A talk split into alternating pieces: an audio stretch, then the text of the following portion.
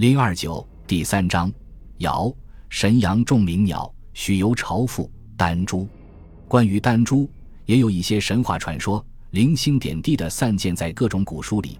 现在把它们汇集起来，大略续写如下：丹珠是尧的长子，尧娶了散一氏的姑娘，名叫女皇的，生了丹珠。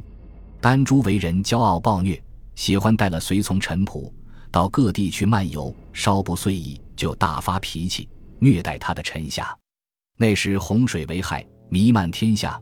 丹珠出游，总是坐船，渐渐习惯于水上生活，对于人民的痛苦无动于衷，倒是觉得坐着船东逛西荡很有意思。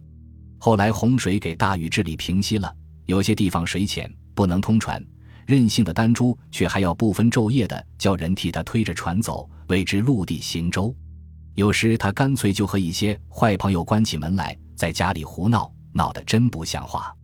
尧看见丹珠性情太乖戾，教育无效，暗中焦急。他因此制作了围棋交给丹珠，希望用棋道来潜移默化地改造丹珠的性情，希望他终于能够改邪归正。尧给丹珠制作的这副围棋，据说是拿文桑来做棋局，拿犀角和象牙来做棋子的，都是名贵的材料。不同凡响，哪知道丹珠对于围棋这玩意儿，起初还觉得新鲜有趣，曾经专心致志去研究它。一旦玩得厌倦，就扔开围棋，仍旧伙同他的那些坏朋友胡闹去了。尧拿他也实在没有办法。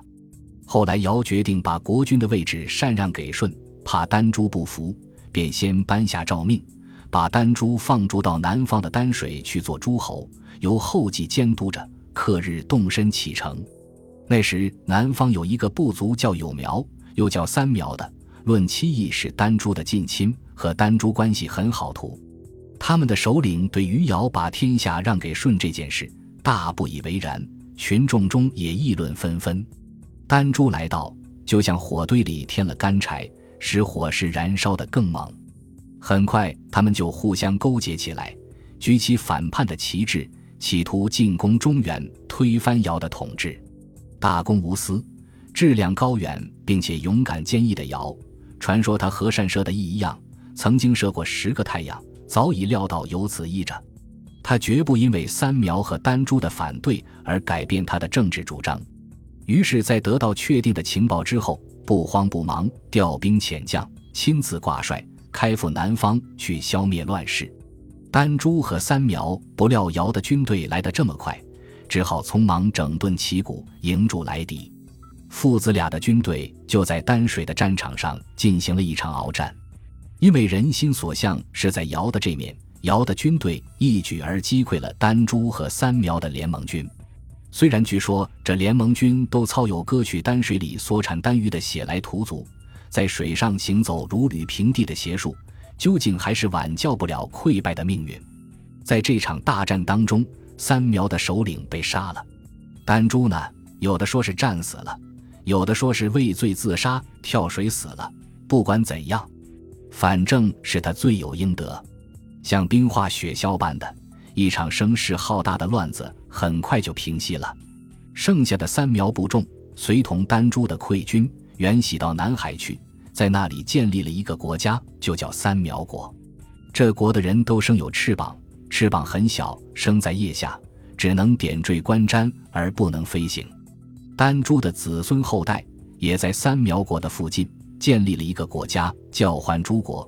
其实应该称为丹珠国才对，因为欢头、欢珠都和丹珠的音相近。这国的人相貌都长得很特别，人的脸，鸟的嘴壳。常用他们的鸟嘴在海滨捕鱼，背上也都生有翅膀，却不能飞，只能用它们来做拐杖，扶着一拐一拐的走路。关于丹珠的神话传说，大略便是如以上所述。在这里，丹珠是被否定的，可是根据另外一些零碎的材料，却也透露出了人们对于丹珠的怀念与同情。《山海经》里所记的几处古地的抬棺木所，凡涉及丹珠的地方。都称帝丹珠，足见人们对它的尊崇。图又说，南方的桂山有一种鸟，形状像猫头鹰，一对爪子却像人的手，它的名字叫鹅，整天猪猪噜的叫着，鸣叫的声音便是自乎其名。据说此鸟就是丹珠死后的魂灵所变化。它出现在哪里，哪里的士有学问和本领的人就将被放逐。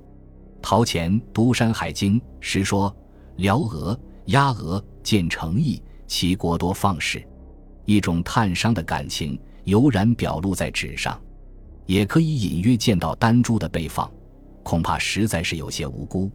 但因古神话的一亡，详细的情形我们已经不能知道了。